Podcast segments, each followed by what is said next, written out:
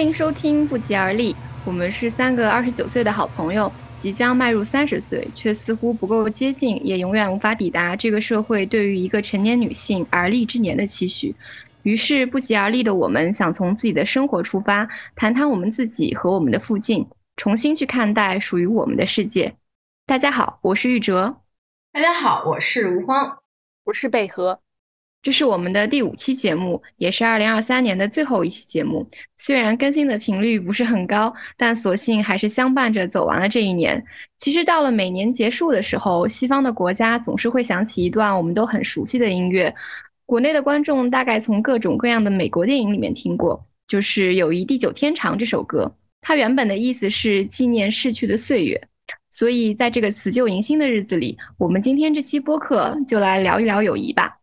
呃，我们先聊一下彼此是怎么成为朋友的吧。我们三个都是同一所高中的，但高中的时候我跟你们两个人其实没什么交集，但你们两个那个时候已经是很好的朋友了。对我跟北河从高一开始就已经是很好的朋友，嗯，不过我们初中就认识，因为我们初中也是一个学校的嘛。那个时候我小学里面的好朋友跟他在一个班。我们是一个很小的镇子，然后小学、初中、高中都在同一片啊，然后来来去去的就那么些人，所以初中的时候我就经常出现在他们班的门口啊、走廊里，那个时候就认识他。嗯，哼，也不能说是认识吧，反正那个时候就不不太喜欢你。行，fine。初中的时候呢，就是我是语文课代表，然后他认识的那个他那个朋友呢是另一个语文课代表，然后呢他就会来找他玩嘛。然后那个时候我对他就是一个印象，就是那种蛮横无理且自大的那种一个印象。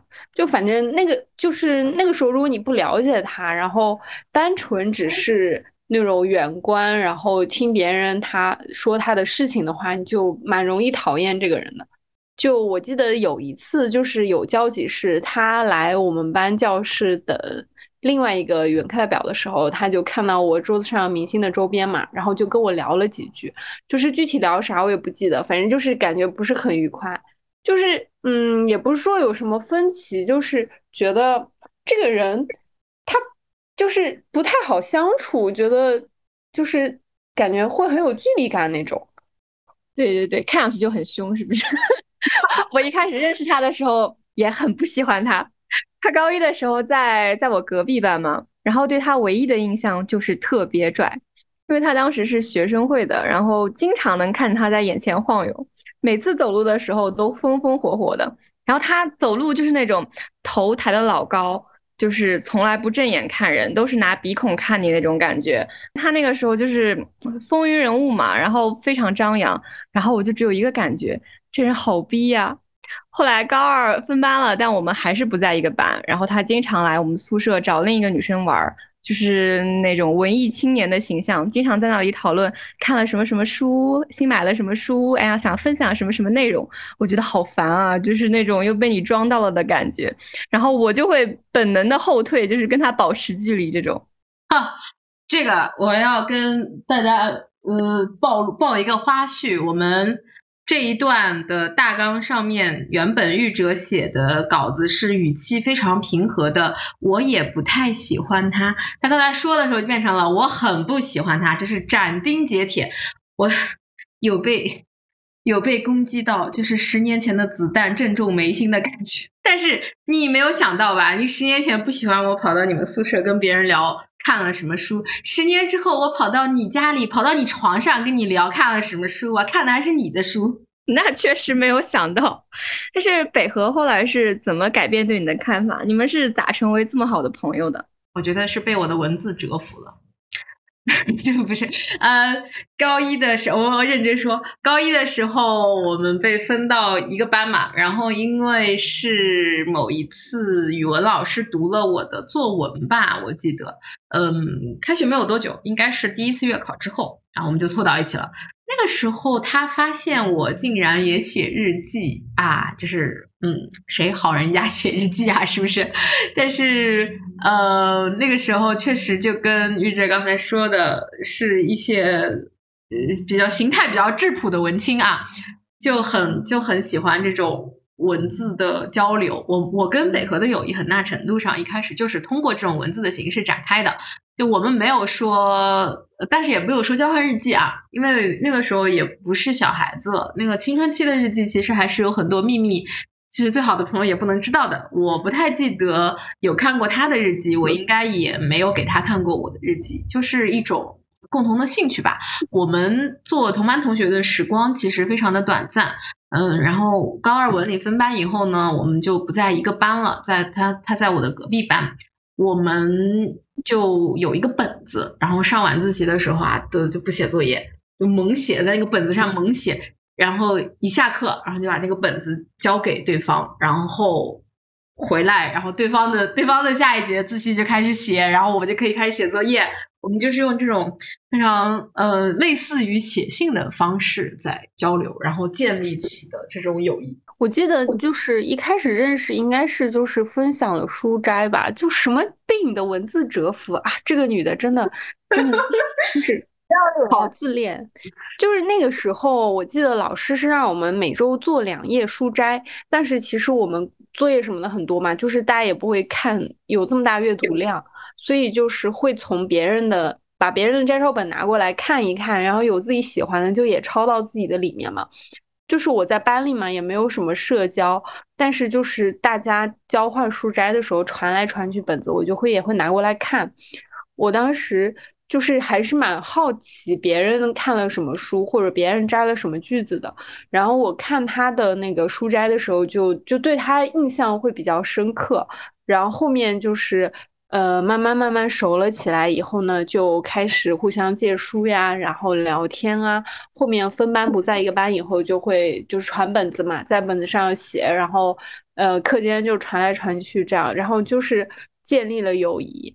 就是现在我们也会，因为他在法国嘛，现在，所以我们现在也会写电子邮件去进行交流。我觉得这还是一个蛮不错的方式。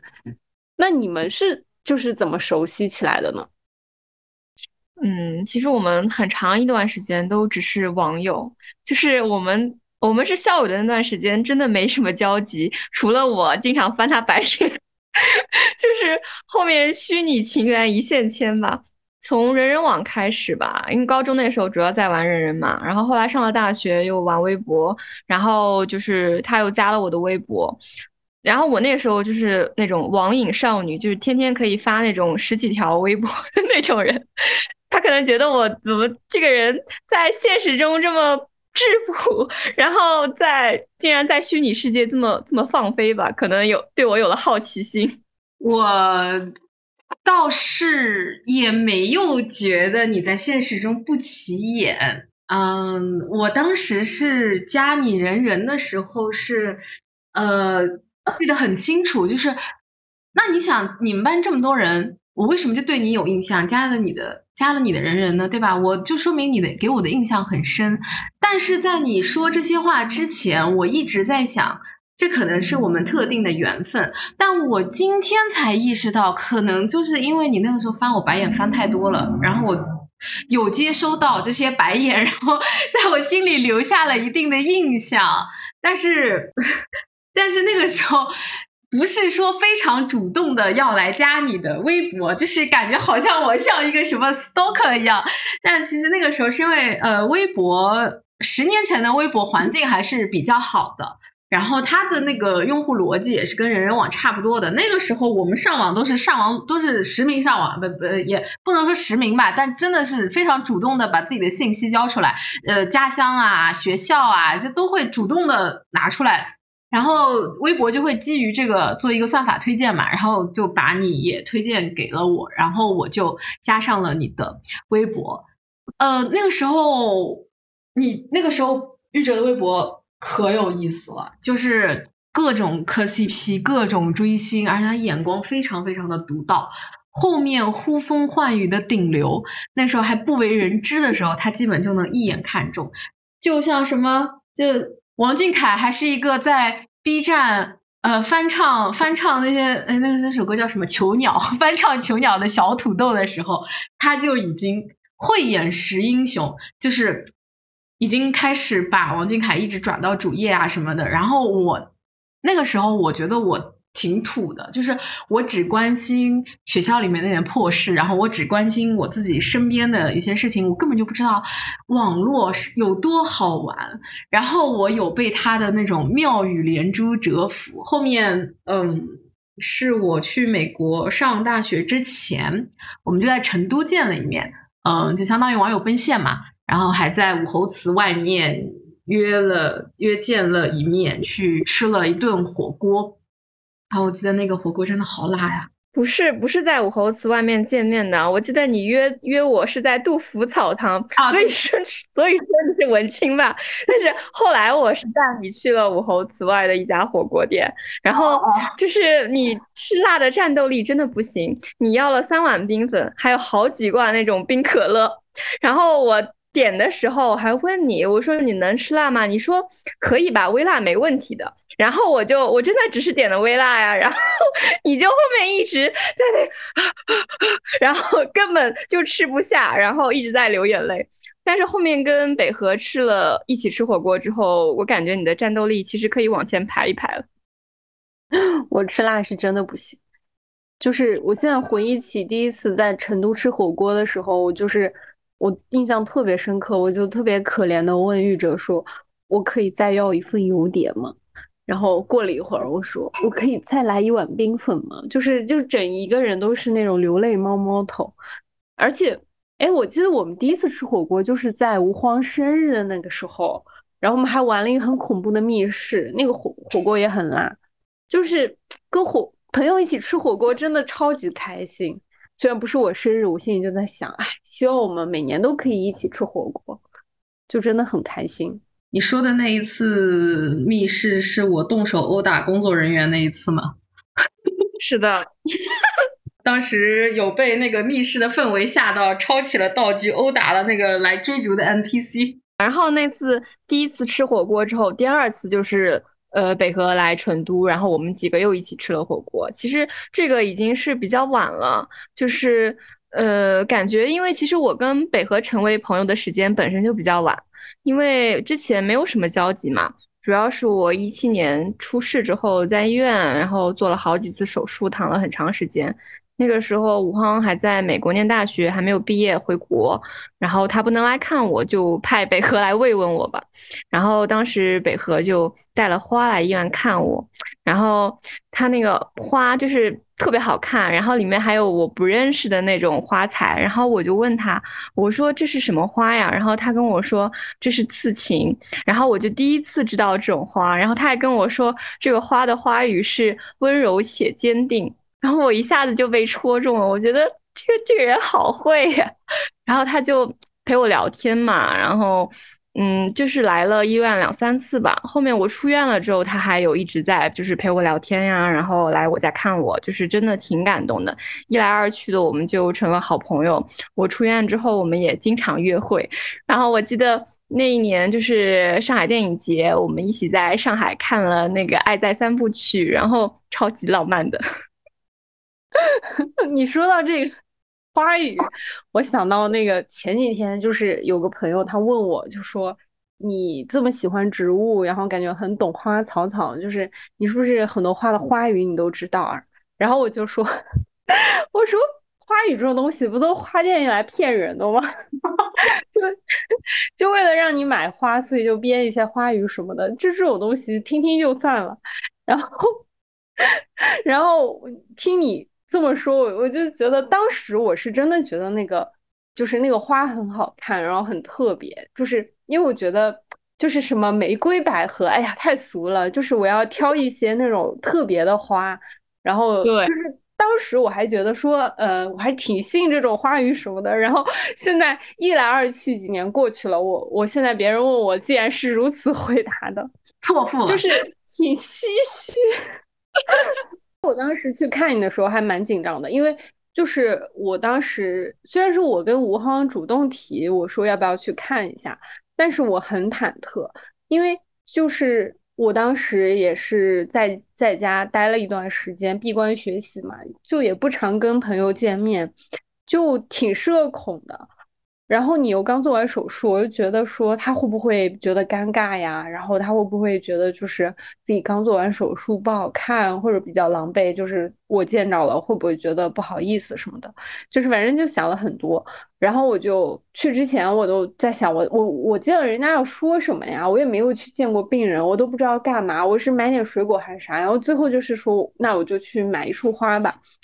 然后呃，就是鼓起勇气去了嘛。但是现在就是回想起来，真的就是蛮庆幸的，因为就是人生中很少有那种微小的决定，就回过头来看，你会觉得自己做的是百分百正确的嘛？就是我现在就会觉得说，就是做了一件小事，一件好事，但是就拥有了一个朋友，就真的特别幸运。哦，她百合这个女的真的超会的，她总是趁我不在的时候偷我的朋友。我大学里面有一个大呃，在美国上大学的一个朋友，他在毕业以后也到上海，呃，就是到上海发展了嘛。我们就有一次一起约了吃了个饭，结果我发现我介绍他们认识了以后，我的任务就完成了，我就成了多余的那一个。他们两个聊的也挺不错的。我现在又到了法国以后，我感觉我又要被偷家了。那不怪我，我都是。正大光明呢，是你自己介绍我们认识的，而且谁不喜欢美女呢？真的，真的，我觉得吴荒真的有很多美女朋友。我怀疑他现在很多时候择友就是冲着别人的美貌去的吧？那说明你们俩也是美女啊！你再说一遍，谢谢，谢谢。那说明，那说明你们俩也是美女啊！但是，但是你别说，其实我认真的讲啊，其实。也并不是完全按照这个美貌来来来择友的，因为这样显得我很猥琐。但是，呃，谁不喜欢美女呢？是吧？不过只看脸的话，其实也是有，还是还是要看磁场啊。就比如说，我现在班上有一个呃伊朗的那个妹妹，真的人间芭比，长得太漂亮了，就是我觉得不输一个明星的那种美。嗯，但他比我小了很多，然后我们之间还是会有一些代沟，其实关系挺好的，但是就没有办法变成那种非常非常非常好的朋友。其实是那种变成变成那种真的非常好、气场非常合的那种朋友，也是需要一点缘分的。嗯，就刚才说到的我的美女朋友。其实我还有另外一个朋友，也是大学里面的，她真的长得非常的漂亮，也是今年介绍给有有有有机会跟北河一起认识。然后呢，我跟他是已经因为疫情的原因，已经两三年没有见过面了。然后平常呢，也不是经常的聊天，感觉好像已经可能没有什么话题了。但是这一次他到上海来，就是我们有机会见了一面的时候，我们还是聊得非常火热，就是整整一个晚上在宾馆里面，就是没有睡觉，一直在聊天。就我们两个人自己都很意外，因为我们觉得可能已经没有什么话题了，但没有想到还是这样。所以呢，我们就是当时也有聊到说，会选择什么样的朋友，嗯。什么样的朋友是经得起这种时间和空间的这种考验？然后也聊到过，就是择友的这个标准啊什么。当时他讲的话让我印象挺深的。他他说他就是会看重一个人身上的善良和同理心。我后来有好好的去想他说的话，我觉得善良和同理心，嗯，它是比较相近的东西。在我这里，我可能会把它是看成同一类的特质。然后，如果要我自己总结一个标准的话，我可能会引用就是呃马拉卡佐夫兄弟里面说的那样：第一要真诚，第二要善良，第三是我们永不相忘。我觉得这三点之间也是互相不可分割的，因为好人也有很多啊，真诚善良的好人也有很多，但是我们是否去能够去记挂这个人，就是一点姻缘，就是。嗯，我们传统所说的那种因缘际会的那个姻缘，是需要一点缘分的，也是蛮玄的。而真诚本身，其实真诚它也是一种能力嘛。要做到人们所歌颂的那种真诚，它首先是需要一颗善良的心。那不然，坏人也可以很真诚，对不对？那现实中很多人他就自私的很真诚，愚蠢的也很真诚。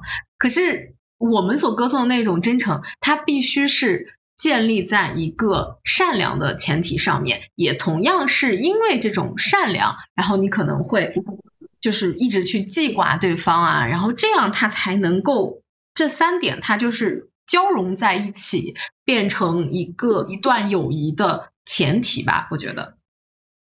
嗯，我觉得善良真的是必须的，就是因为很难说，就是我们被一个人的善良所吸引，但是一个不善良的人，就很大程度上，我一定是会去，就是对他会有一个戒心，然后就会去回避和远离嘛，因为立场可能会不一样，也会随着时间还有自己阅历的变化而变化，但是善良始终是一种底色。啊，你说到这个立场的问题，对我觉得这个也是还蛮值得去讲一讲的，因为我现在就是不太会跟立场不一样的人交朋友了。然后这个立场可以是各种啊，就比如说大到政治立场啊，是不是？呃，这个怎么说呢？嗯，身份身份政治的这种立场，嗯，是不是女权？然后是不是呃左还是右啊？或者是西方的左还是东方的左？然后小到甚至是支持什么明星，甚至是在网上的一个什么网红的案子里面，你支持哪一方的观点或怎么样？这种都都可以列为立场的不同。然后呢，我现在就是如果发现跟跟跟你的跟一个人的立场不同，我可能就是会就是不太愿意去。呃，跟这个人交朋友，然后，但是这个里面我有一个要划的非常清楚的线，就是我只是不愿意跟不同立场的人成为进一步的朋友，但我坚决支持他们存在和表达的正当性，这个是一个根本性的不同，这个是普通人和纳粹之间的不同。就是前几年我会觉得人还是要和不同立场的人多聊一聊，才会免于狭隘嘛，但是现在呢？呃，随着这个阅历的增长，我也是感觉到这个世界有很多的矛盾，它比以前剧烈了很多。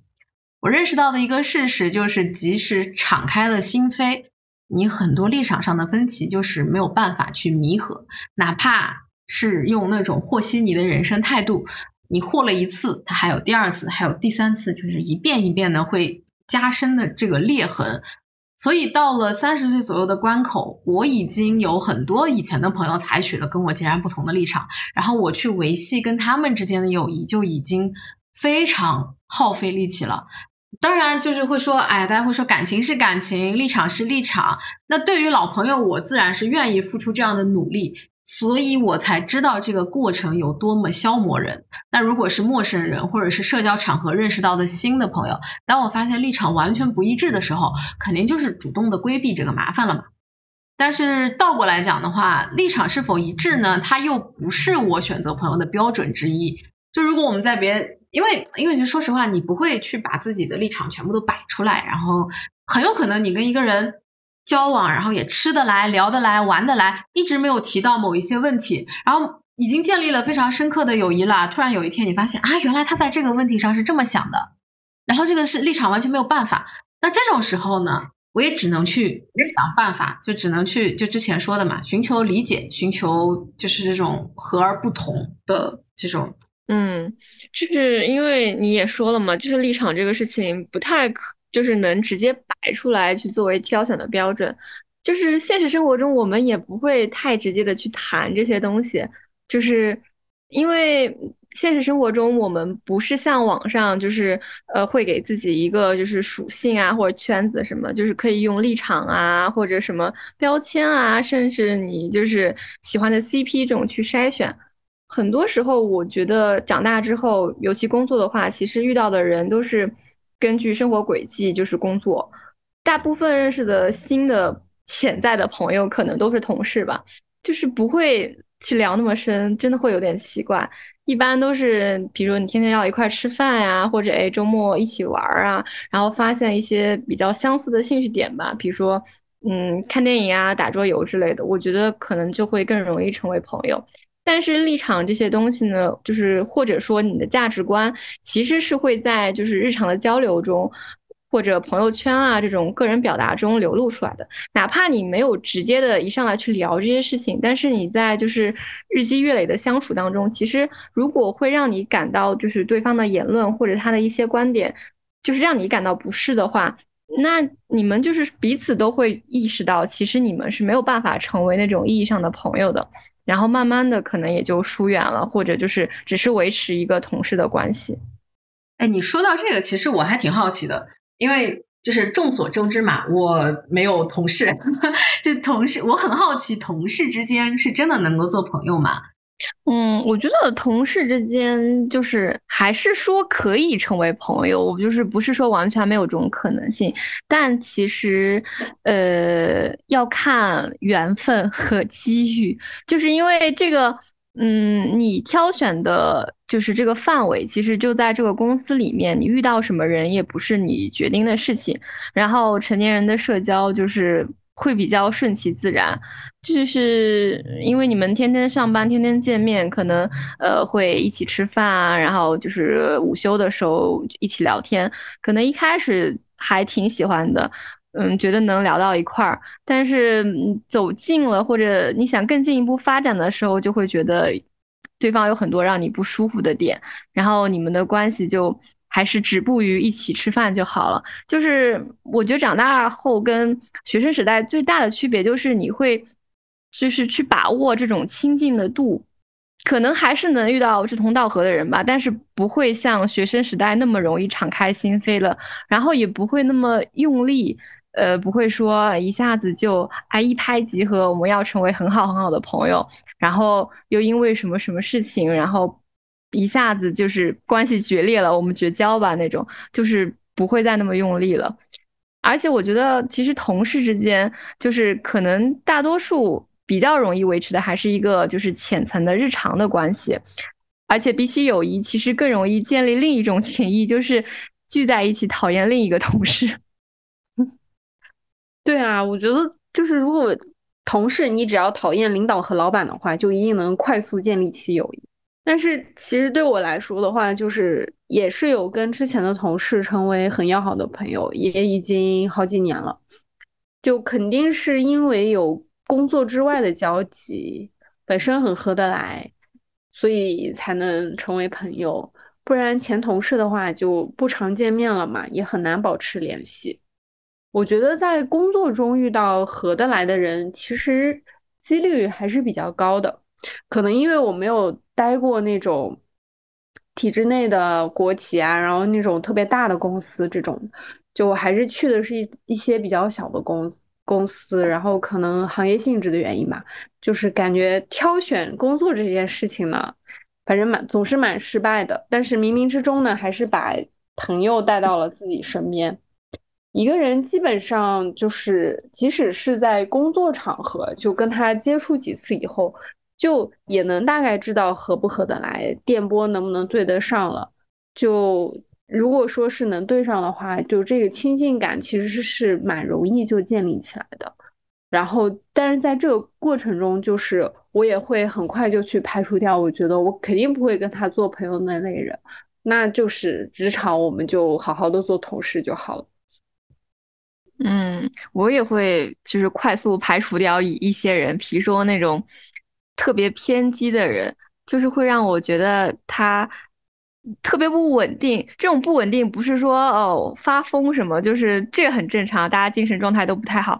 就是他的那种不稳定是就是具有攻击性的，而且会就是无差别的攻击跟他呃不一样的人，然后就是会让我觉得有点害怕，而且也会让我觉得这个人心智不太成熟。我现在想成为朋友的人，我觉得。其实最好是可以一起成长，就是吴荒说的那种，哪怕我们观点不一致，但是可以寻求理解，就是和而不同吧。我觉得是那种攻击性特别强的，因为哪怕我没有嗯同事，我现在的交友很多其实还是在网上基于兴趣的取向来嗯来交友，然后我也会比较害怕那种嗯。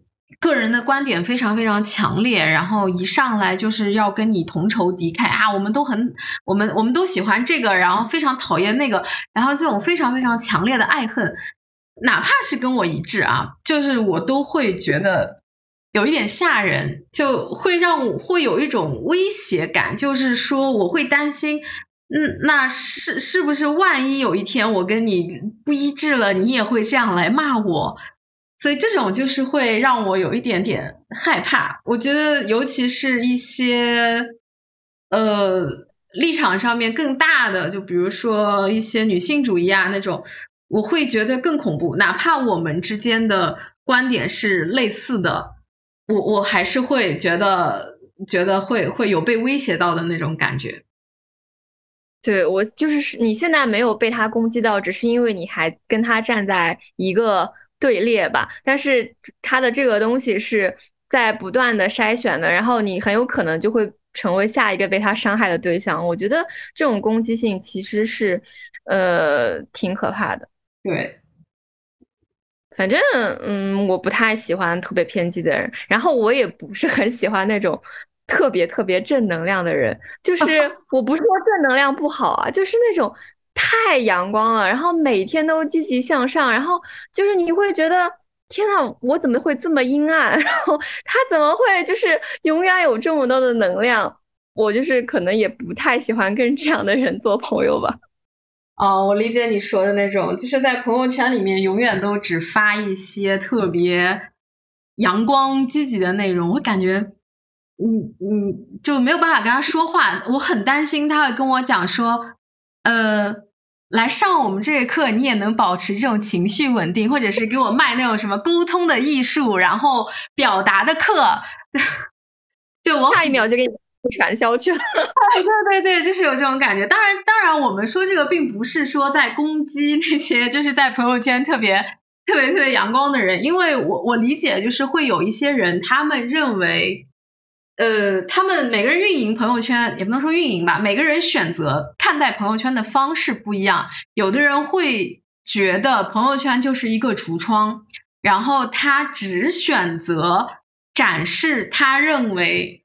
呃，生活中比较好的，然后呢，这个也不是说虚荣啊，我是觉得就是每个人运每个人这个选择的不一样，有的人就是觉得我人生当中不怎么光明的一面，或者我心情不好的那一面，我就是不想让别人知道，这个也是可以理解的。但是这种人就是会，我会有一种距离感，我会觉得如果你给我的是一个橱窗。那我只要经过看一看就好了，我不一定想进来。然后当然，人家人家选择摆出橱窗的，可能也就是不想让我进来。所以这个其实就是还是看看那个看怎么说呢？看人跟人之间的磁场吧。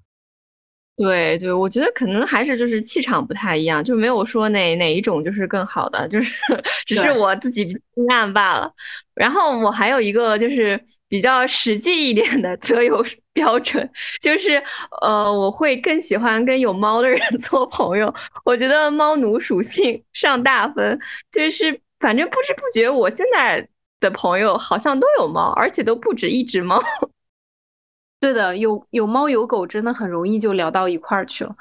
而且如果对方靠谱的话，我一定会大力发展跟对方的友谊，因为我很希望能帮我的猫找到一个靠谱的自愿的代理铲屎官。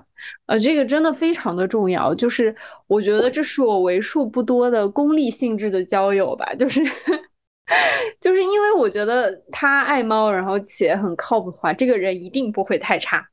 那是的，是的。我要在这里顺势宣布一个重大消息，等这期节目放出来的时候，我应该就有猫啦！恭喜，恭喜，恭喜！嗯，我们接下来聊一些比较危险的话题吧，就是我们私下里可能都没怎么聊过的。有一句话是这样说的：真诚只存在于两个人的对话之间，一旦第三个人出现的话，真诚可能就不复存在了。所以，我们三个人的友谊之间会不会也有一些暗流涌动的时刻？比如说啊，谁跟谁更要好啊，或者呃，另外两个人背过来讲第三个人的小话这种？你们俩肯定背后吐槽过我。什么话呀？我们肯定当着面啊，就是在群里被我们一起怼的时候，不都是明着面怼的吗？哎，那我再问问具体一点吧，就是吴荒说北河总是趁你不在的时候偷你的朋友，那就是当时我跟他刚刚做朋友的时候，你会有吃醋的心理吗？那个其实没有太有。然后，嗯，我觉得可能因为当时的情况比较特殊吧，你在医院，然后，嗯，情况特别让人揪心嘛。我又太远了，鞭长莫及。然后这个时候，北河愿意来跟你做朋友，我反而是放心了很多。而且我觉得你们两个人刚刚开始做朋友的时候，好肉麻哦，就是发的朋友圈都特别夸张。就你说你去上海的那一次，然后你们还在朋友圈，你还给他写了一首诗，我记得什么春天的少女啊什么，哇，我当时觉得这个情感过于丰沛了吧？因为我跟因为我跟北河是很多年朋友，我知道他一般不会这么肉麻。哦，可能我现在回想，可能是对我已经不会这么肉麻了。然后 当时可能跟你刚刚开始做朋友，然后情感还比较丰沛，但是我会担心你们两个人并不是坚固的友谊，就是。会觉得哇演的吧，就是我知道北河是因为我才会去看望你，然后那个时候你的情绪非常不稳定，我就会有两方面的担心。我一方面担心北河就是承受不了你的情绪变化，因为他也是一个就是敏感度很高的人，很高敏的人，就是他也会有情绪负担。然后另一方面呢，我又担心你们俩不熟的话，北河对你的关心又会成为你的负担，我怕你想太多。然后在我怕你想太多的这个过程当中，我已经想太多了，所以然后我这方面的担心就已经大大超过了对于朋友被抢走的担心。不过后来证明这个也是白担心了。倒是很久以后，嗯，北河有跟我讲过，他觉得就是一六一七年那段时间我们太亲近了，然后我的情绪出问题的时候完全没有告诉他，让他很失落。嗯，也也也没有很失落，也不是失落，就是就是觉得你没有告诉我嘛，就是会觉得比较担心。其实我当时跟他那个刚认识的时候，我觉得就还好啊，就是就真情实感。哎呀，你不懂，就是就是太酸了，对，太酸了。就是跟美女一起看电影，他还请我喝奶茶，还给我送花。对，就是因为我之前送他花了，后面他又给我买花，然后就是还给我写诗，就就难道不开心吗？就一般人能有别人给自己写诗吗？就是我就觉得都挺难得的，就可能过了那个第一次见面的尴尬期吧，就是后面就觉得结交新朋友就真的还是很开心的，然后那种快乐也非常的纯粹。其实，因为我那个时候我的情绪状态也不是很好，玉哲的情绪也不是很好，我们俩都是处于一个抑郁的状态，呃，就会有一种我们俩都在阴暗的爬行，非常有共同语言。然后你就比较光明，所以我也不是很想跟你讲那些太糟心的事情。然后我发现，哎，怎么他靠近了你，他也光明了起来？怎么就我一个人在这里阴暗的爬？什么？你你觉得我很光明，不跟我讲，是怕我给你卖课是吧？对，是的。我我其实就是有一点生气的吧，就是因为嗯，就也不是因为说你跟他玩不跟我玩，我就很失落。我就是我只是不太能接受，就是你之前没有跟我说你的情况，我觉得就是可能呃信任不够吧。就你阴暗爬行，然后爬了很久很久才跟我说，我会希望说你如果能早一点跟我说你的情况，嗯，我就会觉得好一些。为什么？就是为什么没有？我也会很自责嘛。就是我为什么没有多关心一下你？然后如果你不愿意跟我说的话，是默认我没有办法去理解阴暗爬行的你。就是所以一度我也会觉得。嗯，我就是不能够理解的，嗯，可能是被排除在理解和共情这件事情之外的。那个时候，其实我考试的压力也很大嘛，就也经常陷入一种很虚无的状态。所以，你的状态特别糟糕的时候，你在国外，我帮不了你什么，我就会有一种非常。无力的感觉，就并且这种无力感是无法摆脱的，我就只能说是去猛猛看心理学的书，然后去找方法、找办法，看能不能安慰你，然后去开解你、帮助你。但是我就会很容易的陷入到那种我知道的太晚了，我现在能做的事情非常有限的那种心态，就会有一些自我质疑。其实包括就是我后面有想过，就是玉哲他出事之前，你有预感的。时候，其实你因为我我们在一个城市嘛，你其实也可以求助于我，或者让我去帮助你去看他或者什么的。就如果把这个事情提前，会不会更好一点？就是可能就会想很多，我就会觉得说，嗯，是不是自己不够好，所以就是对方不信任自己，就是会陷入这样的一个就有点生气又有有点自责的一个循环吧。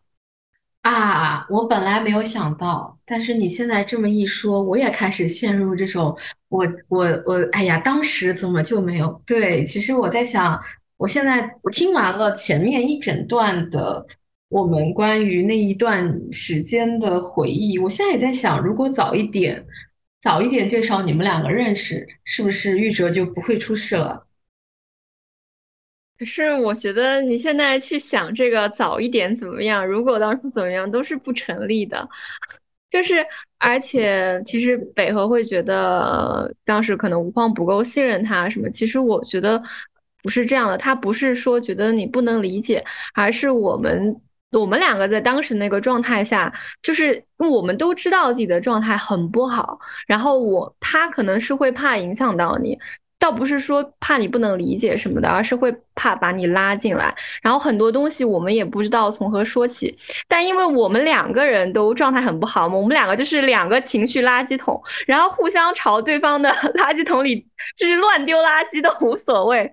然后就是那个时候可能也确实就会陷在那样一种状态里面吧。呃，但是我觉得当时如果是有朋友，就是能够拉我们一下，我觉得可能是会有转变的吧。但是我觉得人生的际遇就是你没有办法去后悔，可能呃没有这件事情，我们后面的友谊也不会这么坚固吧。嗯，就是我前段时间也很焦虑嘛，然后就有几次情绪很崩溃。然后我跟一个朋友在探讨这个心理状态的时候，他就跟我说，他说他，嗯，就是希望我能跟他多多同步自己的心理状态。就是他说他做过一个噩梦，就是梦到自己朋友突然跳楼了，然后他后知后觉。就是他说每次想到这个梦就会非常惊恐，就是他就是。就表达了这个意思嘛，就是想说，如果说我需要他的话，他可以就是帮助我。然后，比如说如果要去看医生，他还可以陪我去看，等等等等。就是希望我知道是可以求助他的。然后他跟我说这些以后，我就告诉他说：“OK，我懂，因为我经历过，所以我非常理解你的这种担忧。所以就是，嗯，怎么说呢？就是过去的事情已经都都是过去了，但是我还是会，就是很希望。”嗯，朋友在有需要的时候还是来找我，因为可能有时候就是我自己本身是不太会表达自己的情绪和感受嘛，但是就是还是会，就是可能没有跟朋友说啊，我会帮助你，我我会在什么什么这种话，就是啊，真的好肉麻呀。但是就是我心里其实是希望，就是如果有需要都可以来找我，然后就是。不要等到就是已经陷入那种阴暗爬行的漩涡，再再再再再跟我说，可以阴暗着爬过来找我。对我我我确实有这个感觉，因为北河他就是以前是不太爱讲出来的。他我印象很深的是，哎哪一年？但反正也是也是几年前。嗯，冬天他好像是失业了，嗯，反正这两年他也失业过太多次了，记不清是哪一次了。反正反正就是那个时候，他就是我能够感觉出来，他非常的为了这个事情很不舒服。然后我就问他，我说：“哎，怎么办？怎么办？”但是我我也没有太太多这种经验，我也不知道怎么去安慰他。然后他当时就是回头对我说了一句。哎呀，你怎么像我妈一样？就是我问的那些问题，反而加重了他的焦虑。就是我觉得也是一个彼此之间互相去学习如何给对方提供对方需所需要的情绪价值的一个过程。我觉得北河这两年确实是有，呃，讲有学着在如何表达更多，然后有嗯。虽然我们两个人人生的一半时间都在做好朋友，我也需要不停的刷新对他的认知，然后我们也需要不停的净化自己，净化我们的友谊。是的，就算是很熟的朋友，其实，嗯，在你们的交往过程中，在友谊当中，你们其实是不断的加深了解的，加深对对方的了解，还有对自己的了解，而且其实相处的模式可能也会变化升级吧。比如说，黄老师跟我之前一直是。网友也不是啦，就是因为在不同的城市嘛，然后其实从来没有生活在一起啊什么的。但后来我就是结婚之后，他每年都会来成都一段时间嘛，就是住在我家里，然后我们就会一起生活。他真的是来加入这个家的。然后，但是你要一起生活，什么你们的生活习惯啊，总归是不会完全一样的，就会有矛盾。就是比如说。这个女的夏天的时候，空调二十四度开一整晚，然后就，而且她很没有生活常识，她就是在家里做饭呀什么的。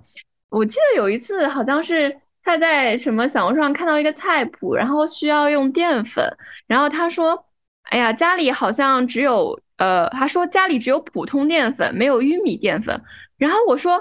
普通淀粉不就是玉米淀粉或者红薯淀粉？你说的普通是什么普通法？他他可能就是发现跟他菜谱上看到的不一样，然后他又不知道到底是什么，然后他也不知道，比如说生抽就是蚝呃，不是生抽就是酱油这种东西，然后我就经常会嫌弃他，可能还有做家务啊什么什么的，就是感觉跟小情侣同居差不多，总会有矛盾，但我们一般不会吵起来。因为一般都是我在嫌弃他，然后他经常就很无耻的承认了，所以我觉得吧，他这个人最大的优点可能就是自知。因为其实说实话，我觉得吴荒的脾气真的很好，就是比我好很多。然后这可能也是我们一直能做朋友的原因，因为我的性格其实不太稳定嘛，我经常会发脾气啊什么的，然后有时候也会有点刻薄。包括我有时候在群里逗他什么的，然后但他其实都挺善于化解，然后也挺挺会自我反思的。这个说到，其实确实是我这一次到法国以后，呃，还是自己一个人生活，但是我觉得我的自理能力有了一个质的飞跃，主要是靠玉哲老师教的好。就是什么淀粉的种类和生抽的种类，真的教的非常好。我现在做饭的水平，厨艺上涨了一大截。就是以前在美国四年都并没有培养出什么特别好的厨艺，在成都培养出来了，感觉好像是去成都上新东方的。但你的厨艺其实也不是很差，其实黄老师有的时候有的时候做几个菜还挺惊艳的，虽然就是这个成功的概率吧，就是一半一半。然后我记得有一次他说他也是看了一个菜谱，说要给我们做生菜厚蛋烧，但是那个 厚蛋吧就卷不起来，然后就失败了，就变成了生菜炒鸡蛋。结果这个女的她特别倔强，然后她后面又说要尝试，然后我们就吃了三天的生菜炒鸡蛋。其 实那个生菜，那一颗生菜很大，好不好？可以做好几。但我我到现在也没有成功过。啊，还有我要澄清的一点，就是为什么我会每年去成都，是因为当时呃玉哲结婚的时候，他有跟我聊过这个担忧，因为听过我们之前的节目的也知道，他结婚的时候比较早嘛。而且是在当时一个做完手术人刚刚康复的一个过程当中，他会担心这段婚姻后面会不会有变化。然后他又是虽然成都是一个他非常熟悉的地方，是他上了大学的地方，他又会担心嫁到那么远的地方会不会就是没有依靠啊什么。然后我当时跟他承诺的是，你放心，我会每年到成都来看你，然后我会就是相当于是做你的一个后盾。你不要有这种担心。如果你想要，如果你觉得这个人可以嫁，然后你愿意选择这个婚姻，那你就去结婚。我当时是做出了一个这样的承诺，没有想到成都这么好玩，然后就开始 待的时间越来越长，然后也主要是我一开始的时候也会担心啊，是小夫妻嘛，人家小夫妻，我住到人家小夫妻家里面去，像什么话嘛，对吧？但是相处的确实很好。我就非常无痛的融入了这个家吧。我们之间其实并没有太多因为住在一起而产生的矛盾。如果我们之间，我跟我跟玉哲之间有什么矛盾的话，应该就是在决定成立这个火车局编辑部以后，最多我们会因为选题的事情闹得不高兴。就比如说，我想了一个点子，然后他们俩都觉得不行，就会在群里面你一句我一句的联合攻击我，我就会觉得我有被孤立到，因为我们三个人其实想法都不太一样嘛。我的想法比较多，但是比较杂，是野路子。玉哲呢，他有比较专业的职业经验啊，有的时候就会说，哎，你这个不行，你这个太不专业了，然后这个太网络了，你想走网红的路子吗？还是或者这种。然后北河呢，是我们当中唯一一个朝九朝九晚五上班的，他就是。有就是被生活榨干的感觉，所以我们经常会出现的一个局面就是，我特别兴奋，然后是有一个什么什么样的点子，玉哲说这个不行，没有办法落地，然后北河就直接说啊没有兴趣，没什么意思，我就很受打击。但是你感兴趣的议题，你的朋友不感兴趣，这不是也很正常吗？加上这个稿子的难度，我觉得超出我的能力范围，就是很难写。就是，我觉得是因为就是吴荒已经被写作这个事情就是折磨惯了，他已经习惯了这种痛苦，但他就是不理解，就是这个东西对普通人来说有多痛苦。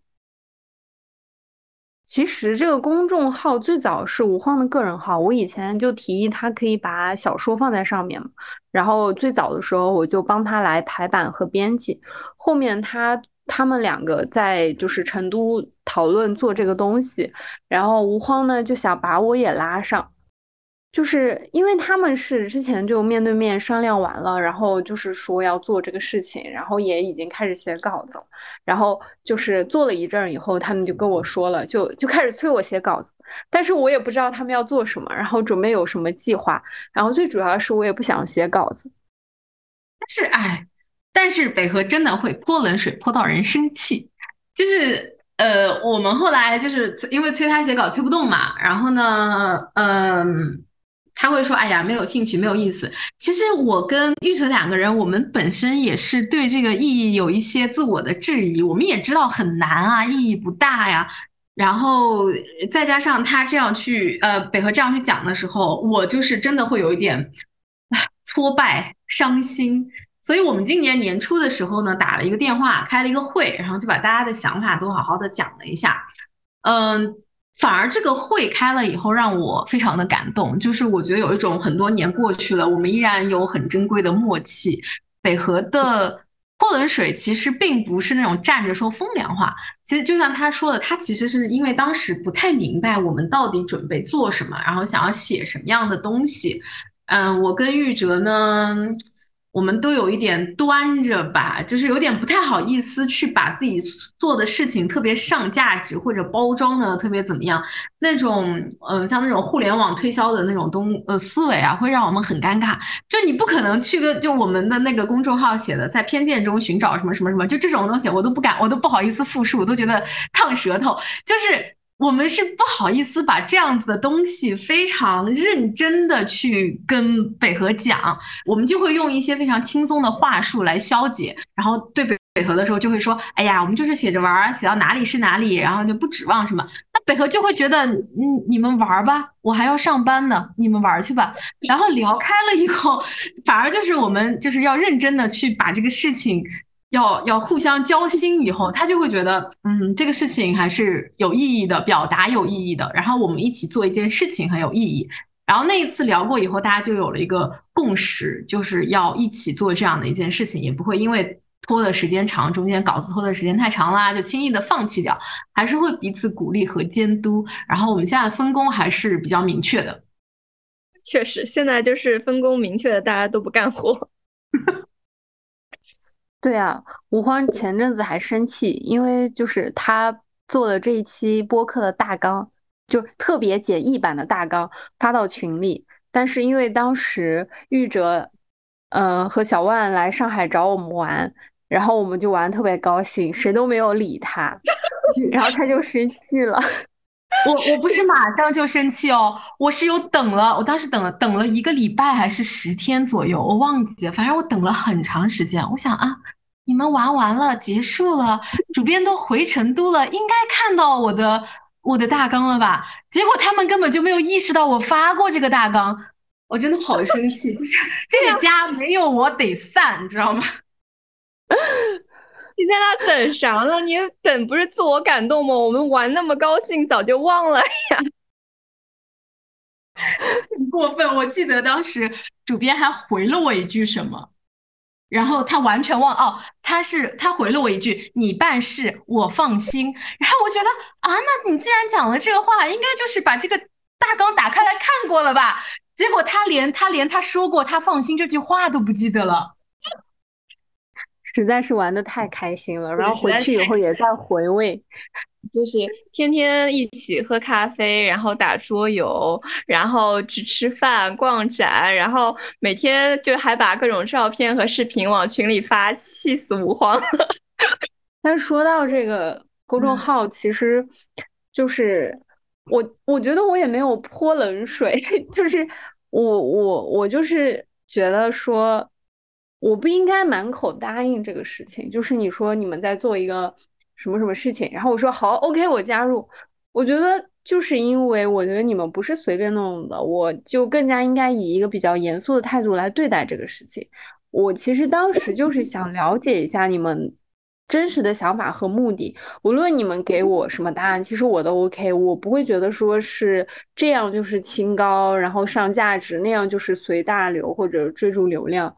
就是，我只是觉得，相对于这件事情来说，我们的关系和感情是更加重要的，所以更应该要先明白对方是什么想法。如果想要真的想要好好做的话，就是我是要去了解你们的计划和目标，然后在一起努力的。呃，而且我希望做这个事情的时候，就是除除了我们都觉得自己写不出来以外，就是别的就不要太勉强自己嘛。所以就是想了解一下你们。对这个事情的想法到底是什么？所以，呃，这个号我们做的还是比较随性的。确实，就是很随性，随性更新。现在已经原来从月更，然后变成现在季更。但我但我们这个情况比较特殊啊，属于一起搞事业，但是没有任何创收哈。我们谈还是谈一下比较普遍的情况嘛，就是友谊中会面临的其他的。挑战啊，或者危机什么的，比如说我跟北河现在都有伴侣，但是吴晃还是单身。然后，呃，我觉得，嗯，在很多友谊的关系中，是不是就是感情生活对友谊也会有影响？嗯，其实我没有什么特别的感觉。嗯，其实我有恋人，吴荒单身，也就是这几年的情况吧。然后，嗯。我们学生时代的时候，或者早几年的时候，基本上都是他一直在谈恋爱。但是我觉得，就是这个影响也不是特别大，反正都会分手的。哎，习惯了，看开了，男人都是过客，只会让我们的感情越来越好。然后我认识你的时候，就是我认识玉哲的时候，其实就是小万已经是一个基础设定般的存在了。然后在后续的相处和交往之之中，我们就一起玩的也很开心。所以我其实觉得，对我们的友谊其实影响没有那么大。但是可能跟对于跟其他人就不一定吧，就可能我们我们都挺合得来，所以就还好。对，我觉得就是嗯，自己的亲密关系或者伴侣会不会影响友谊这件事情，就是。伴侣还是挺重要的，就是小万小万能跟我们能跟你们都玩到一块儿，我觉得就是嗯也是比较幸运的吧。然后除了这个伴侣的质量，我觉得很多时候也是看一个人他选择的人生模式。就是现实中很多朋友的交集，好像经常就因为结婚生子啊什么就分叉了，因为就是结婚的人他很容易一头扎进另一个世界。很多时候其实是被动的，我觉得，因为你会被很多东西捆绑，就是家庭嘛，柴米油盐啊，然后，而且尤其是生了小孩之后，你更加没有那个时间和精力去维系以前就是那些世界的联系，而且会越来越没有共同话题。我跟我高中时候的好朋友就是这样的，他就是那种很典型的结婚，然后一年之后就生孩子。我现在主要也很少回家，然后我。大概一年回一次家，然后每次回家都会和他吃一顿饭，但其实我们就是已经玩不到一块儿了，然后在饭桌上也没有什么可聊的。就是他要一直就是注意着他的宝宝，然后他就是喂他吃饭啊，然后看他有没有就是呃好好吃，有没有捣乱啊什么，然后他就是担心的所有的事情都是他的孩子，就是其实他也就是知道这种就是改变吧，然后他其实也不喜欢，但是。没有办法，就是你真的被这些东西捆绑了之后，你很难再去就是维系以前很纯粹的东西。所以他经常会劝我不要生，然后我跟他说：“你放心，你就算把刀架在我头上，我也不会生的。”我还是花了一点时间来适应玉哲结婚这件事情的。我印象最深刻的是刚回国的时候吧。好像是我们是我们三个第一次一起出去玩，去南京，然后呃，当时玉哲说要带上老公，然后我就是我就是嗯愣住了，我当时有愣了一下，因为我当时还是一个学生的一个心态，就是老公这种东西啊，我会觉得都是。朋友，尤其是女女孩子们之间出去玩，哪怕你有对象，如果你选择跟闺蜜出去玩，那就是我们所说的这种 girls time，对吧？你谁会带一个，谁会带男朋友呢？但是老公跟男朋友是不一样的概念。但小万是一个非常好的哦旅游搭子，他真的他会，他能开车，他还会安排好所有的事情。就是我我我们一起出去旅游的时候，一般我是那个安排。把一切都安排好的人，但是我跟他们俩出去玩的时候，我就会非常放心的做那一具被赶的尸体，而且真的是完完全全的放心，属于半点脑子都不动的。我觉得这个其实就是也是投缘嘛，因为我跟玉哲的老公小万本身也是可以成为朋友的那种类型，然后呃，包括跟北河的男朋友也是，嗯，我觉得这个也跟同类相吸有关吧。他们会选择的伴侣，其实很多方面。都会，我觉我觉得跟我其实也是有一点像，因为人跟什么样的人会相处的比较好，相处的比较舒服，它是有迹可循的。然后网上很多那种短视频喜欢拍的那种被闺蜜的恋爱脑气死啊，或者是跟闺蜜的对象完全没有办法相处啊，最后伤到了闺蜜感情的故事。嗯，我觉得这只这个可能就是闺蜜本身也不是自己会选择的特别好的朋友。就是如果没有被分到一个班啊、一个宿舍啊什么的，可能就不会去主动选择成为朋友。就是他们本身的友谊也并没有这么牢固。因为像这样子的事情，就是觉得闺蜜选择的男朋友自己不满意，这种事情我们在我们身上也发生过。呃，北河的前男友和我之前的诸位前男友都被他们觉得不好，我也觉，我也觉，我们就是也会有这种。呃，争执的过程啊，甚至也会呃有有有有伤到感情，因为我说的话太过分啦，或者是这种也都会有。但是我们还是会去寻找一种方式来化解和去稳固我们的友谊。反正我感觉，好像这种什么闺蜜因为感情而就是。呃，因为有男朋友而伤害感情，好像都是女女孩子之间的事情。感觉男生好像很少因为这种事情而伤害友谊。反正小万没有，小万本来就不太喜欢社交，他也没有那种什么哥们儿啊什么的。他跟他发小都是那种好几年不发微信。他现在大部分的朋友都是我的朋友，感觉。嗯，确实，就是我我的对象现在也跟小万成为了朋友。然后他也是，就是社交相对来说面比较窄，然后朋友也没有那么多。哎，你们来上海玩的那几天真的好开心呀！哎，好了，不要强调这个问题了。哎，但是，但是我我把话绕回来，就是呃，男生有没有这种因为对方的伴侣不好而吵架？我觉得有啊。那个海明威跟菲茨杰拉德不就因为因为那个塞尔，因为那个菲茨杰拉德的老婆，两个人就是海明威就整天暗搓搓的嘛。我觉得男的也会有，但是大部分情况下比较比较少见。因为呃，我有一个理论，然后我觉得，嗯，以我的观察来说，因为我觉得男性很少被教育如何表达自己的感情。然后他们的友谊模式其实非常明确，然后是一种兄弟义气式的，就是很江湖。然后讲的不好听一点，其实就是男性的利益同盟啊。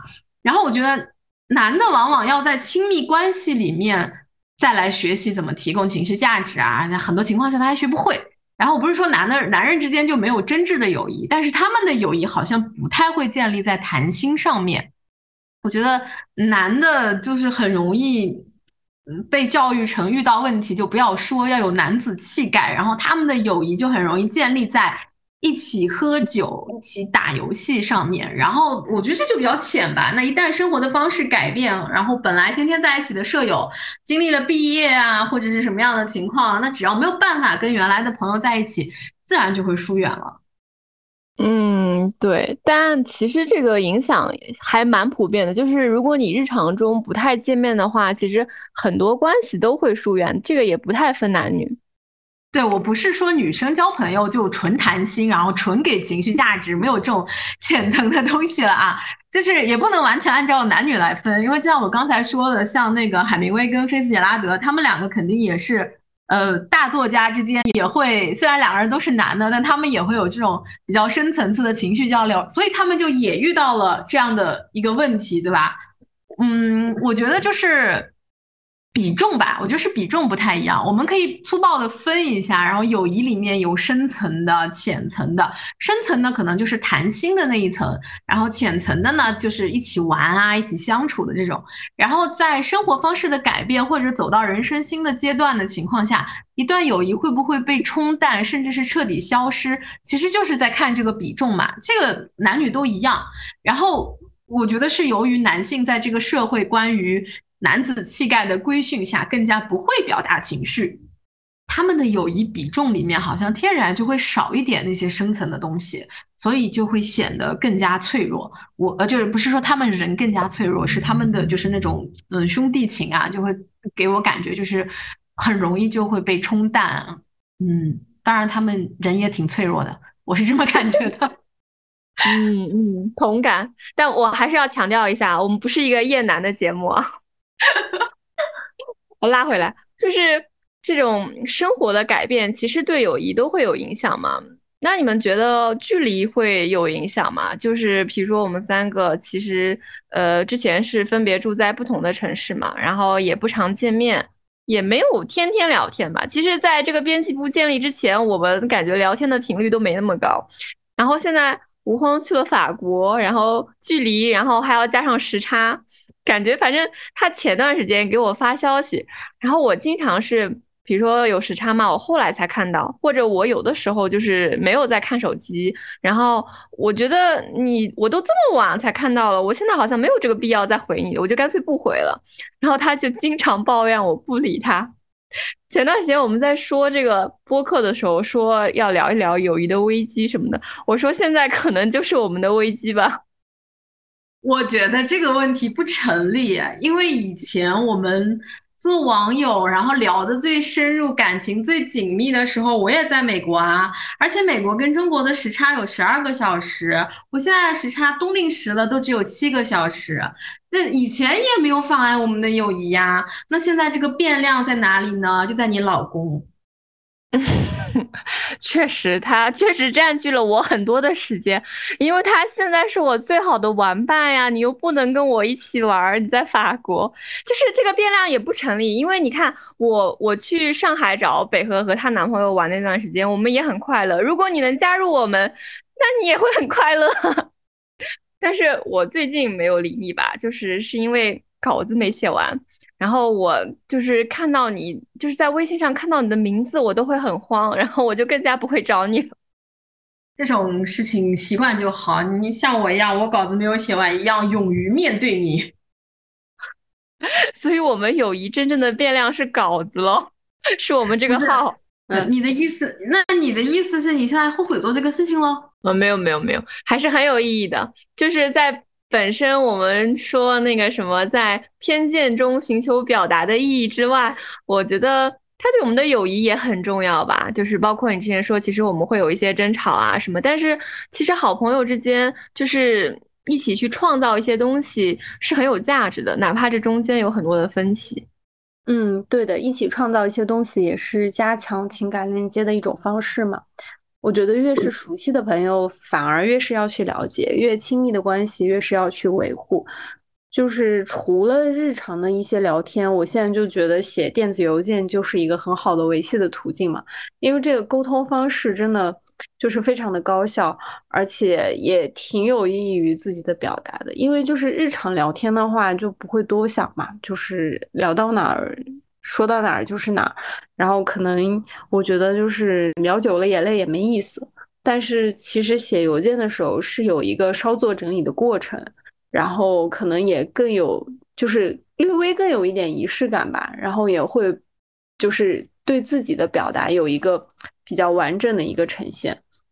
嗯，对。但是，但是我不希望我们沟通稿件的时候用发邮件的方式啊，那就真的太太工作了，就感觉这个这个发邮件只是为了方便甩锅。我我会觉得，我们目前我跟北河，包括我跟玉哲，其实以前也是发邮件。就是我觉得非常珍贵的一点是，虽然我们已经做了这么多年的朋友，然后或者说是已经非常三次元的朋友了，但是我们始终保持这种通信的习惯。嗯，不只是电子邮件吧，我每年生日都会收到他们俩的手写信，然后当他们生日的时候，我也会写。我觉得用文字的方式来交流，还是我这么多年的一个习惯。我觉得这可能是我交朋友的时候跟别人不太一样的地方。我觉得我成年以后的友谊基本上都是这么发展和经营的。啊，这么讲可能有点太文青了啊。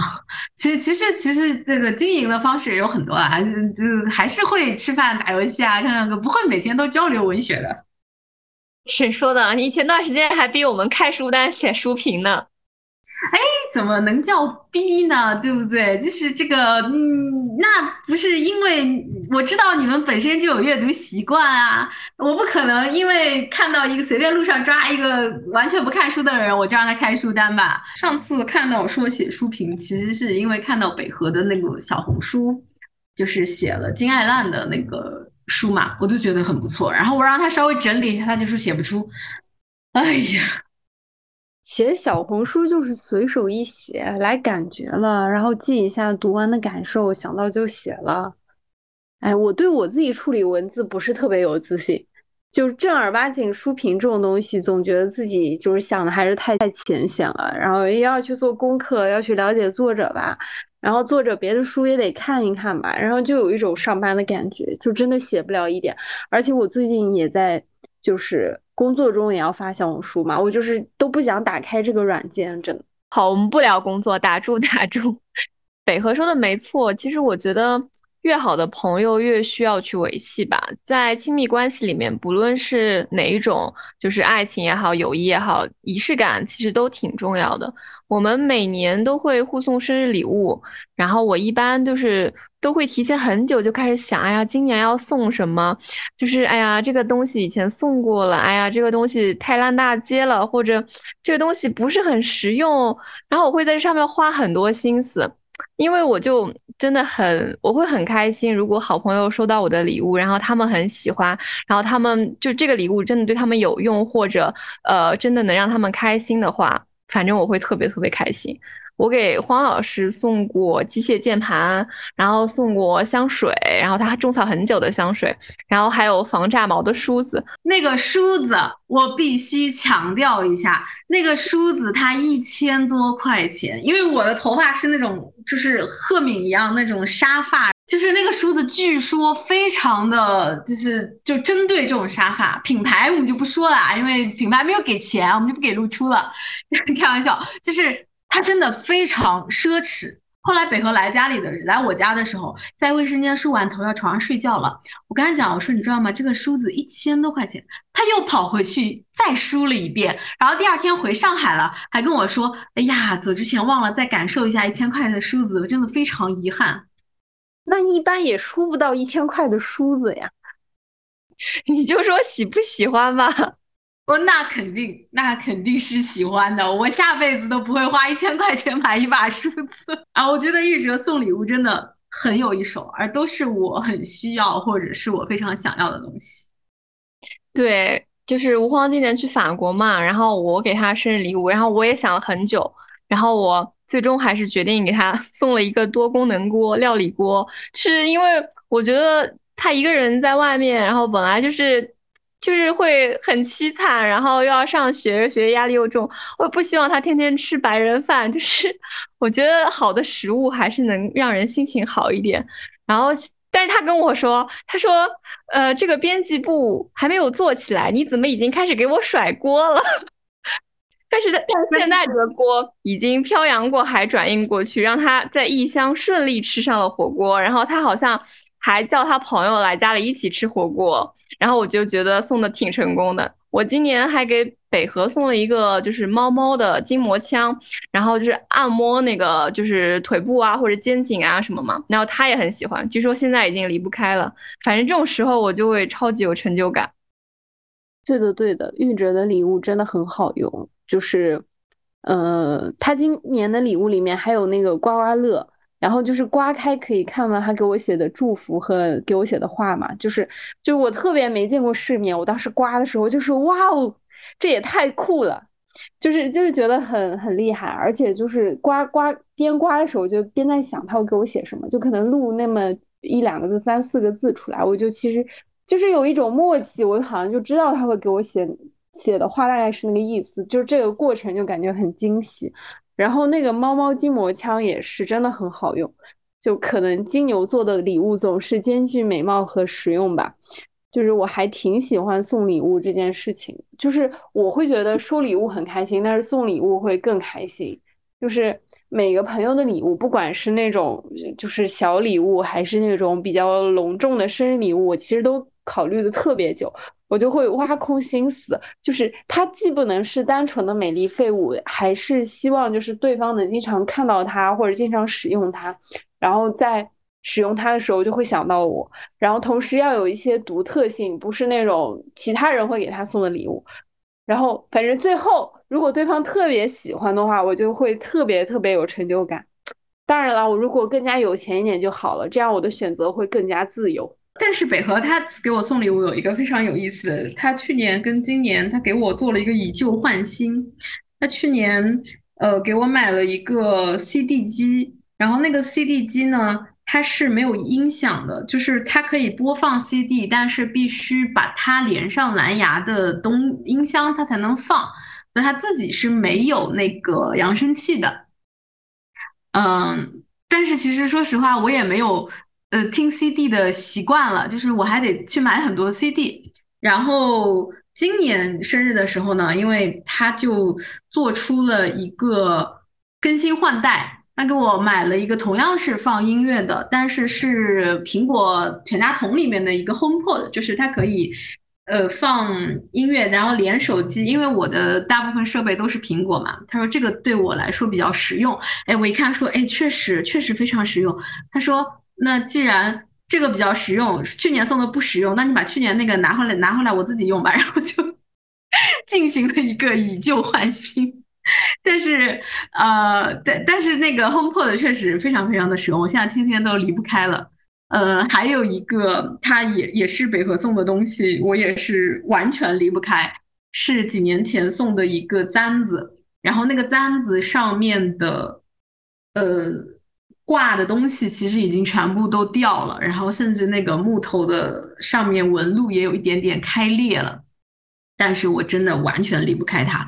我一回家，我就一定要用这个簪子把自己的头发先盘起来，然后开。尤其是我有一段时间就会觉得，甚至到什么程度，就是我不用这个簪子把头发盘起来，我就手足无措，家里面乱窜。我觉得头发披在那里很影响我的这个这个这个处理器转动，没有办法很好的散热，所以就完全离不开这个簪子。就是我对它形成了一种很奇怪的恋物癖。但它其实它是一个非常小的东西，它很容易就丢。我把它弄丢过不止一次，就最近我去巴黎，我还把它掉在了 l b n b 但是我总是能够很快的回想起来，我把它掉在了什么地方。然后最后我又让那个 l b n b 的房东 给我从巴黎寄回来了，就是寄回来的邮件的呃那个邮费都已经超过了这个簪子本身的价值，但是我就是觉得。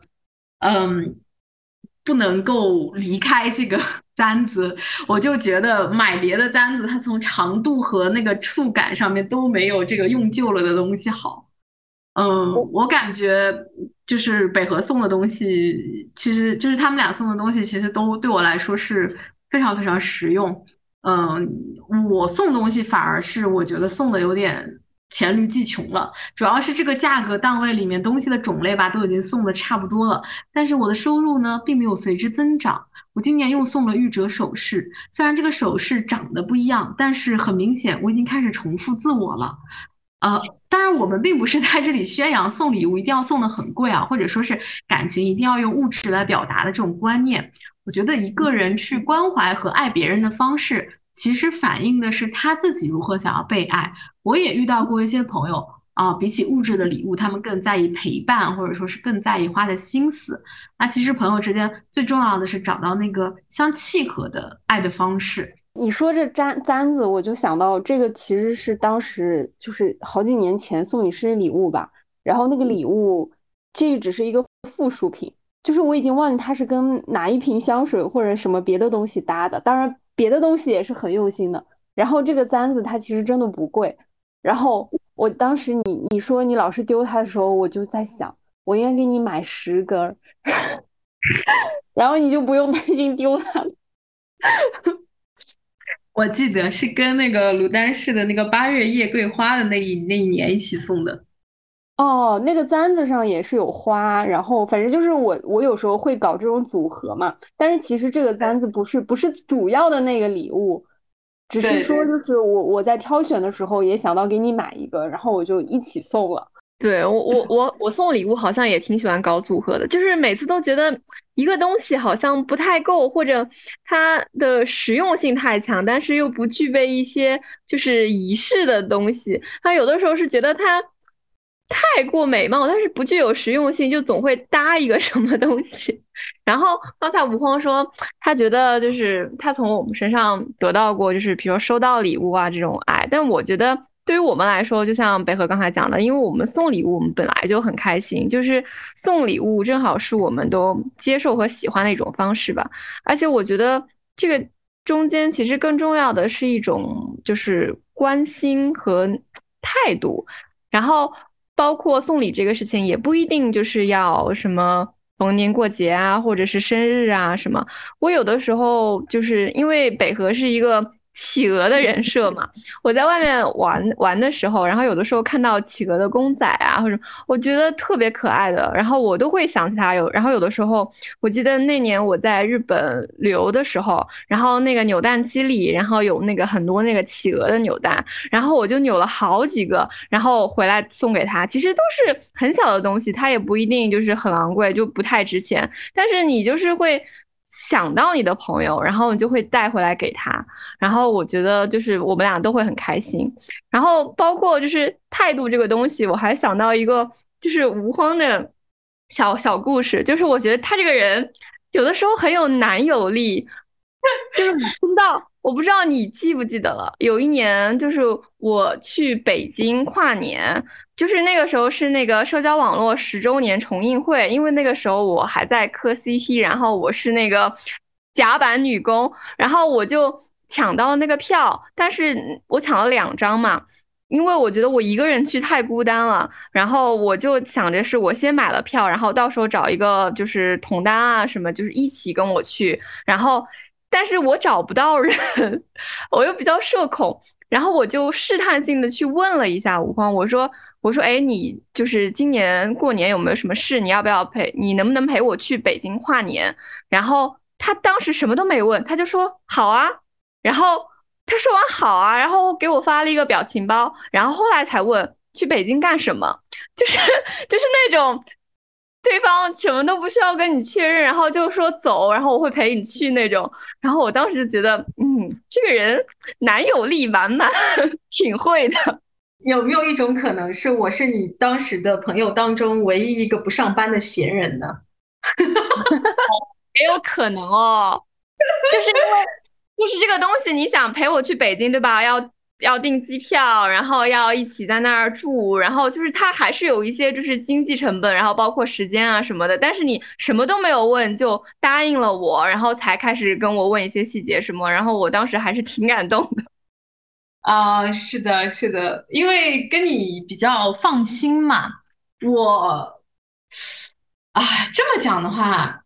啊，我我我也想到一个事情啊，就是玉哲他在生活当中是一个非常体贴的人，然后一桌人吃饭啊，他肯定是那个会顾到大部分人的口味，然后张罗那个人啊。其实其实其实北河也是的，他们会记忌口，我经常会把朋友之间朋友的忌口记混，就是在跟他们深入交往之前，我甚至没有这个意识要去记朋友的忌口。那你怎么就这么知道我们都会知道你不吃香菜呢？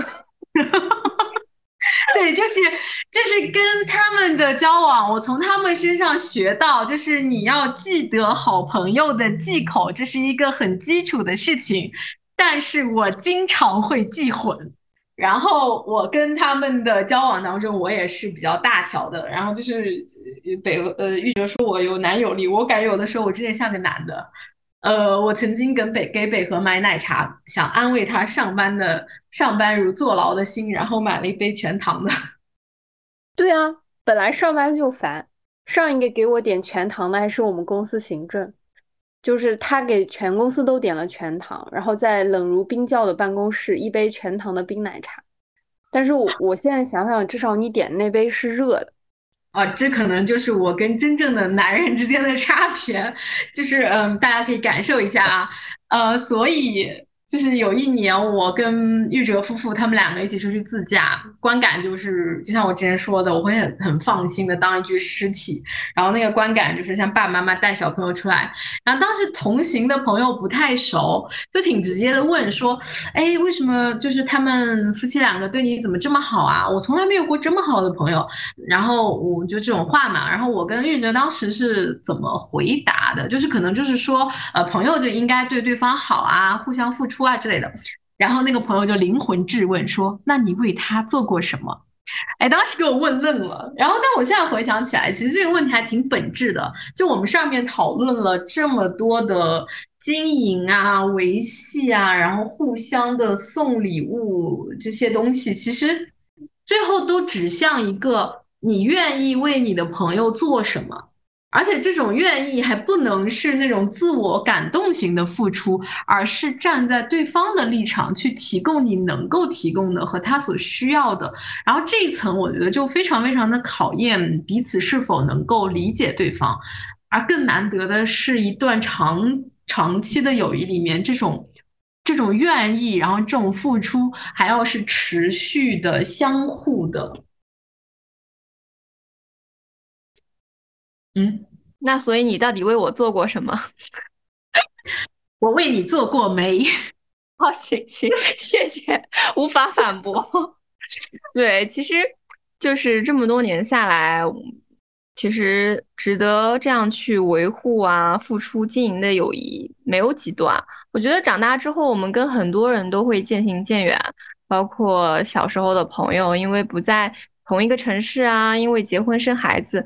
或者因为一些分歧和误解，慢慢的就疏离了。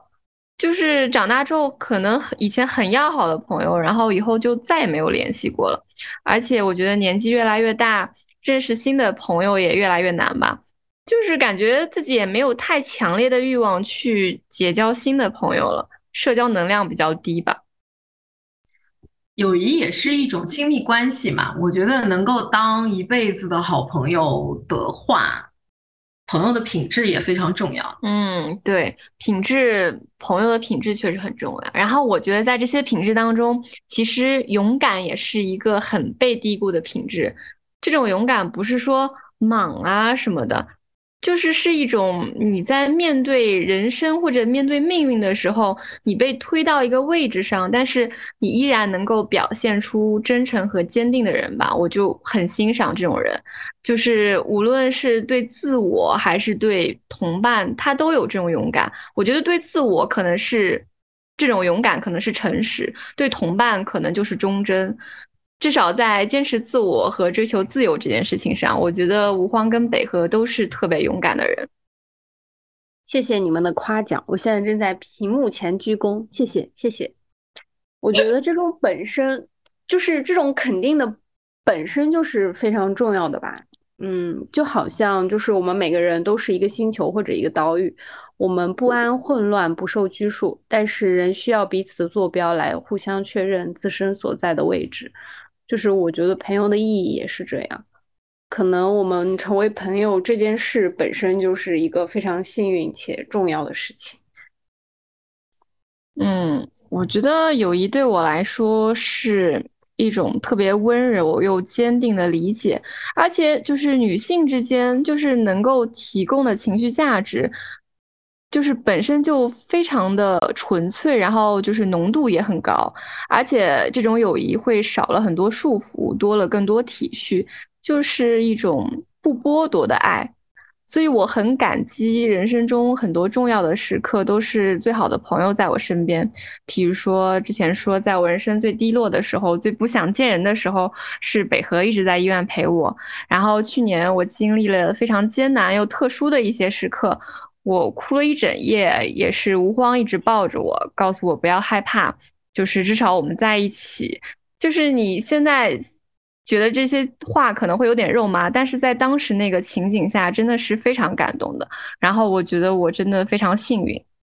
嗯，我觉得在人的诸多情感当中，友谊是其实是最宽广的，它甚至可以渗透在亲情和爱情里面。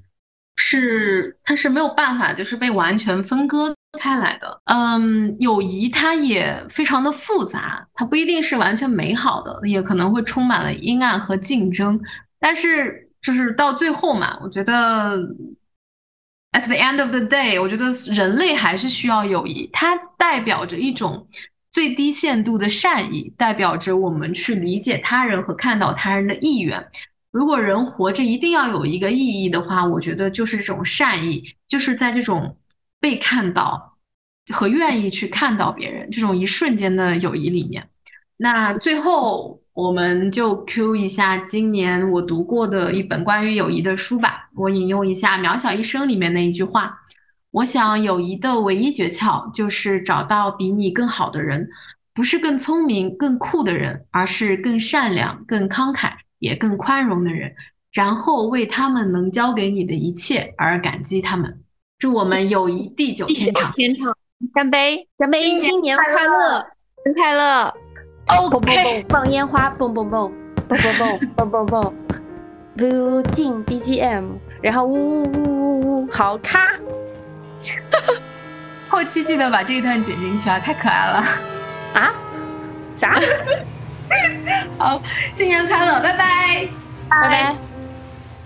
怎么就新年快乐呢这很好笑这个人。